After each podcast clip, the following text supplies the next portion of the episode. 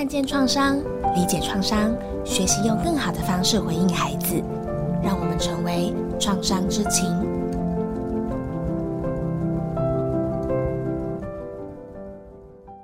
各位听众朋友，大家好，我是儿福联盟儿童创伤疗愈中心的高小凡。今天我们很开心，又请到了正念工坊的陈德忠执行长。德忠你好，又见面啦！小凡好，听众朋友们大家好。在这段时间里面，总是有很多很多的变化，几乎每一天都随着疫情啊，或者是各自的生活上的一些转变，不断的要调整。不论内心如何调整，总是觉得没有安定的感觉。我不晓得德忠会不。会也这样觉得，因为以前好像生活都有正轨，然后也有一些盼望，也可以计划，但是现在连周末可不可以出门？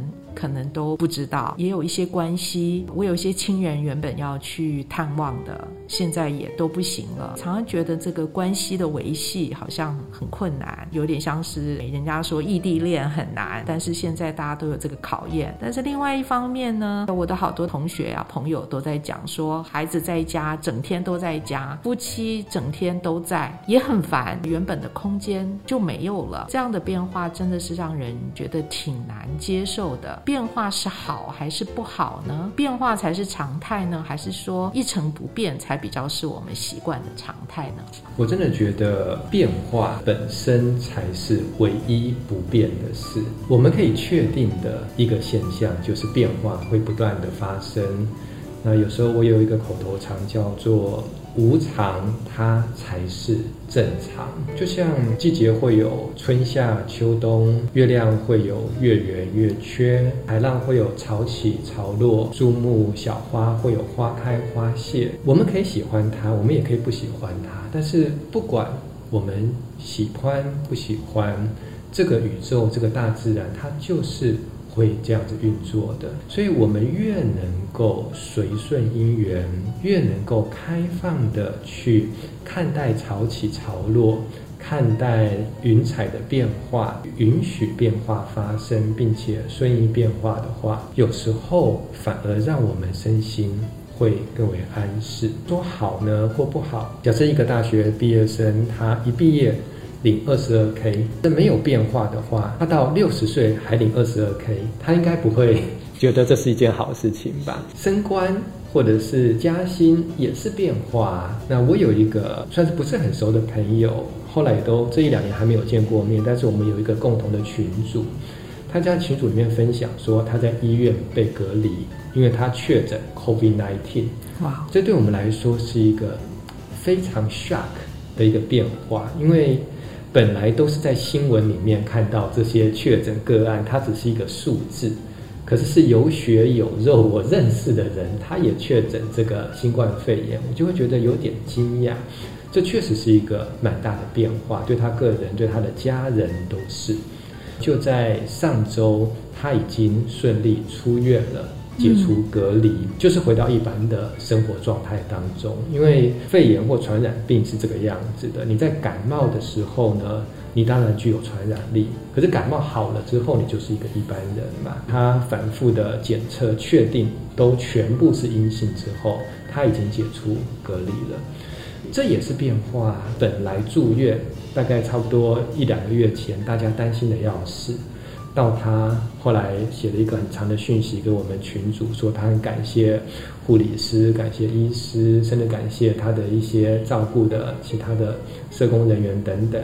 然后他很高兴，他现在又恢复成正常的生活。无常不见得是好，也不见得是坏，变化的本身就是一个正常的现象。像爸爸妈妈，孩子也会变化啊。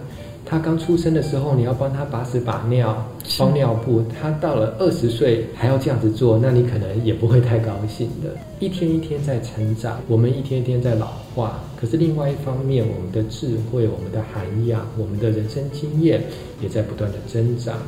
所以我觉得用开放的心，勇敢的去面对变化，其实我们内在反而会更能够稳住的。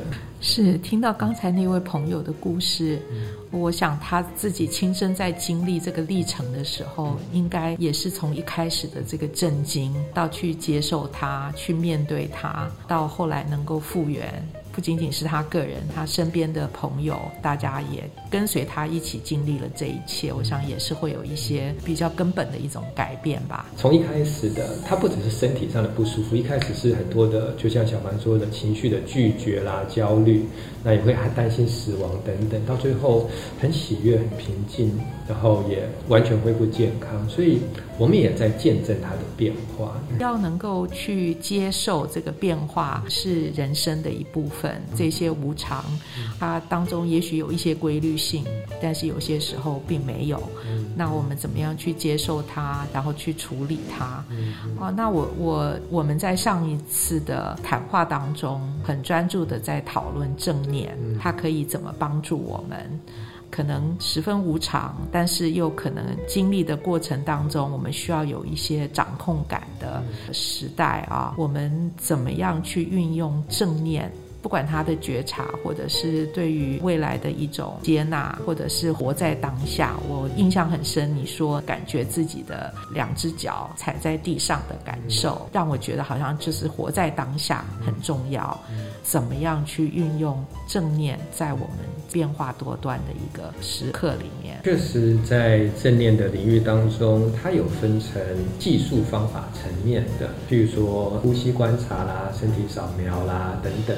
它也有态度的层面，就像刚刚讲的，活在当下啦，既来之则安之啦，加总起来，我们比较有办法去调试变化。多端的世界，其实变化不是现在才发生啊，从古代到现在，什么清朝跟现在的这种时代一直都在变化，以后也还是会变化下去嘛。透过正念的一些技术，假设大家有机会去做练习的话，至少我们身心比较安顿。刚刚小凡提到的那个练习，在正念叫做脚踏实地。假设听众朋友你现在是坐着的话，你可以把注意力放在臀部。跟椅垫之间接到的碰触面，把你的身体交给椅子，感觉它正以这样的姿势坐在这里，同时让肩膀放松不用力，双脚现在有踏到地面，也可以感觉一下脚掌与地板之间贴到的踏实感。以往的那一句话脚。踏实地，它不只是成语的形容，也是一个真实在身体上可以留意的焦点。就像是很多的成语在讲说什么“泰山崩于前而面不改色”啦，“兵来将挡，水来土掩”，意思都是这个世界从以前到现在，其实都是一直在变化的啦。我们人类这么渺小的一个。生物体面对大自然，我们能做的就是稳住自己的内心，脚踏实地，或者是留意臀部与椅子的接触，它可以让我们有一种安稳跟从容。即使泰山崩于前，要面不改色，其实很难了。至少我们不会太慌张了，断了步调，面对它，接受它。处理它，放下它，这是技术的层面；活在当下啦，等等态度的层面。我觉得这一集，也许我们可以来多聊聊，怎么拥有一种比较既来之则安之的一种态度。其实我今天刚进来也是吓一跳。我们虽然是在一个会议室里面嘛，跟小范我们都看得到，还有旁边的工作人员。本来习惯性的跟主持人互动，可以有多一点的交流。突然看到一个隔板隔起来，因为疫情的关系，即使是接受访问，也都是戴着口罩的。讲话的时候会影响我的换气。可是呢，既来之则安之，已经是这个样子。与其去抗拒，不如从容的面对。在这样子的一个现成的环境当中呢，我要怎么样子的安住在当下，还是保持着那种心灵上的。交流，保持着一种善意，不管是大的变化，像这种什么全球的疫情，到小的生活中的变化，我觉得我们能做的就是面对它，接受它，该怎么做就怎么做。不安的世界能够安定身心，最好的态度了吧。疫情这样的一个重大事件，也许久久才会发生一次，但是我们生活当中却是有小小的很多的细微的事件，却会让我们感觉到很焦虑，我们的情绪一直很高涨，不晓得怎么样可以安定下来。刚才德宗有提到的这些方法，好像都透过不断的练习。如果我们今天可以比较有系列性的来谈一下常用的技巧，在我们日常生活当中的一些小小时刻、紧张、焦虑的时刻，可能也会有帮助。另外呢，我也有一个困扰，就是有些时候是刚好相反，我会很提不起劲来，尤其是这么紧绷的状态，已经很长期很紧绷，我有时候就会想要放松，要松懈下来。松懈了以后，就会变成我不想出门，因为我出去我会觉得外面不安全，那我就提不起劲，所以我好像有这两个困扰，要不然就是情绪太高涨，嗯，要不然就是情绪很低落。德中会给我什么样的建议呢？我想不只是小凡，那我自己。也是会这样子，或者是应该所有的听众朋友都会面临这种高低起伏。假设是属于那种焦虑情绪的时候，有所谓的三口呼吸法。当我遇到一个状况，像我发一个 line 到群组里面都没有人理我，那可能这时候心情会很不好，或者是我满心欢喜的发一个 line 给大家，呃，有一个提案，结果大家都拼命的泼我冷水。当我看到这件事件，其实通常呢，应该是任何人。都会陷入一种就是心情不太好的状态，怎么热脸贴冷屁股嘛？假设是一般的情况，可能我放下手机之后，我就开始拼命的开始玩游戏啦，东看西看的大吃啦，怨天尤人啦，觉得自己不好啦，我不受重视啦，大家都觉得我比较烂等等。以真的角度来讲，我会先把手机放到一边，然后做三口呼吸。听众朋友们，我们现在其实就一起来跟着做，先深呼吸一口。感觉鼻孔里面气息的进跟出，这一口呼吸又是新的一口呼吸了。就像我们上一集曾经谈过的，此时此刻的这一口气，跟十分钟前的那一口呼吸已经不是同一口了。所以，请记得，无论如何，我们的好朋友呼吸还跟我们在一起，不管我们。开心的时候，他在；我们难过的时候，这个呼吸他也在。当我们吃饭的时候，他在；其实我们睡着了，这个好朋友都一直在的。现在此时此刻，你的耳朵正在听我声音，你的呼吸还在哦。你有发现他在鼻孔里面的进跟出吗？此时此刻，它是往里吸的，还是？往外吐的呢，可以深呼吸个一两口，这是第一个步骤。第二个步骤呢，你可以在吐气的时候观察一下自己的肩膀，假设它耸得很紧的话，让它慢慢的放松。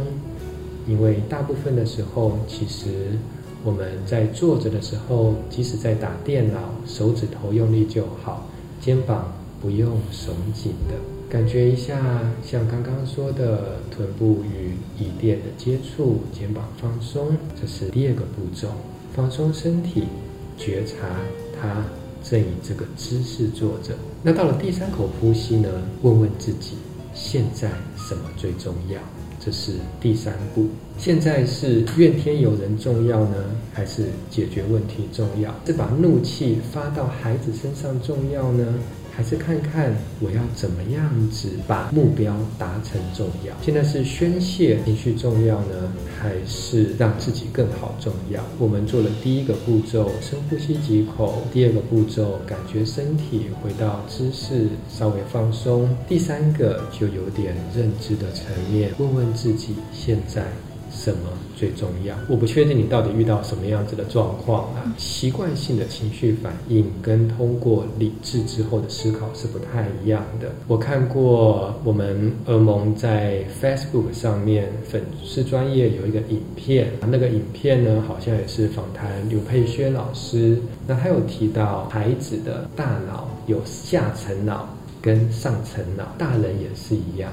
简单的说呢，我们有所谓的边缘系统、杏仁核，我们叫它冲动脑好了，它负责战或逃。另外一个是那个 prefrontal cortex 前额叶系统，对它比较是理性脑。那当我们遇到一些状况的时候，就像 email 出去，结果对方回了一个让我很不爽的回应，或者是开会的时候，我的提案被老板。打枪，那这些时刻都会激发我们的冲动脑，就是下层脑。刚刚那两个方式呢，可以给我们一个空间。多半的人在情绪的当口，都会像原始动物一样的反应，因为那个下层脑、冲动脑是。所有的，即使是鱼类大脑都有的，就是杏仁核那一个区块。唯有灵长类动物，尤其是人类，才有所谓的额叶系统长得会比较好。不幸的是，当我们遇到外在的情绪爆点，第一个作用的是下层脑，额叶是慢慢才会起来的。所以很多人就是会呃忍不住两崩啊，或者是在夫妻吵架啦，很多爸妈骂完孩子之后是自责的，可是下。次情绪爆点，他还是骂，为什么呢？因为杏仁核先跑出来，去操纵了他的身体。假设我们能够透过刚刚那两个方式，先深呼吸几口，再放松身体，我们就把那个空间拉出来。这一段空间跟时间拉出来之后，前额叶就有机会。出来了，但用认知的方法，问问自己现在什么最重要，我们就比较倾向会去做理性的行为，而不是冲动的反应。美国。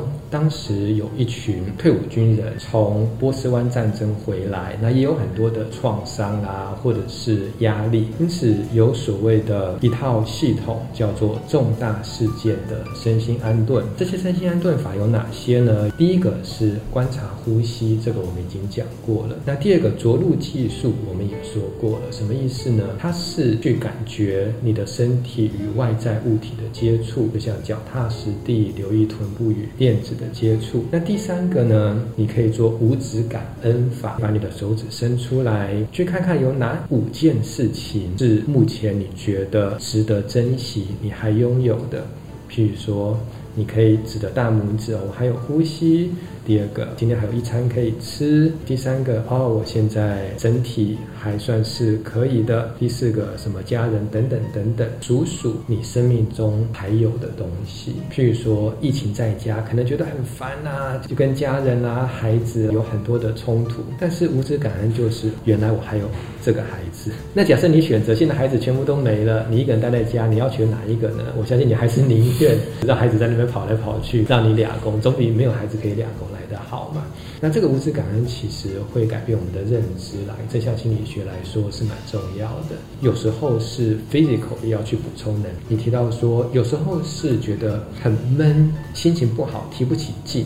除了所谓的正念啦、静坐啦，这时候运动其实蛮重要。以生理学来讲，血清素的分泌跟运动是直接相关的。那那种懒洋洋的提不起劲，其实跟它的分泌是有关系。稍微动一下，一下子要做大的运动很难。你可能就是在家里面随便做个几个甩手操也好啦，小学学到的伸展操也好，先从自己马上做得到的运动开始。那同时呢，多喝点水，因为光是靠靠着多喝水改变我们的肠道，对我们整体的能量是很有帮助的。有些人可能听说过，糖其实是第三个大脑，在自律神经有几个嘛？交感、副交感，还有第三个就是肠神经。那这些是从生理上着手，但是却很有用，而且不花钱。喝水，相信每一个听众都可以做得到的。透过运动、水分的补充，可以的话呢，多吃一些蔬果，补充蛋白质，其实就是我们小学。常常听到老师说的啊，要多运动、充足的睡眠，什么这些老生常谈。但是就是很有用，在这个时候也可以去改变这些部分。那还有一点，可以打个电话，赖也可以给谁呢？一个是你想要跟他聊聊的人，对你有帮助的人，你生命中带给你曾经带给你温暖的人。另外一个是在你所有认识的范围当中，你想想看，有哪一些朋友在这个时刻他也很孤单，他也很需要帮忙，甚至他的遭遇比你更惨。当我们愿意去试出善意，把我们的关怀。送给这些更需要帮助的人。其实很奇怪，我们的那种能量开始流动。以心理学来说，我们的自我价值感就会开始增加。助人为快乐之本啊，等等，虽然是老梗啊，可是以生理学是有它的依据在的。所以一旦我们愿意去打个电话跟人家做连接，甚至帮助需要的人，对我们自身的能量补充是很有帮助的。以上这几点都可以提供给听众朋友我们参考。觉得这些身心安顿的方法，对于我们成年人来说应该很有帮助。不希望被情绪绑架了，绑架了之后，可能我们的行为也可能会变成冲动。我们知道，孩子可能更多的时候靠本能或者是靠冲动来过日子的，所以这也是成年人为什么在教养的时候会觉得特别的困难，因为好像说理也说不通。就很期待，如果我们在下一次的时候，可以针对正念，可以去实。建的理论的基础，但却是很能够在生活当中去发生作用的，可以被家长运用在教养子女的过程当中来学习。今天我们先把这样子的一个在不稳定状态之下的你和我如何来，不管是调节情绪啊，或者是让自己的身心得到安顿。接下来的下一步，我们就来尝试把它运用在我们的亲子关系里面。请我们的听众们继续关注，在下一次的节目当中加入我和德中的讨论，让我们来学习正念如何运用在亲子教育当中。谢谢大家，谢谢。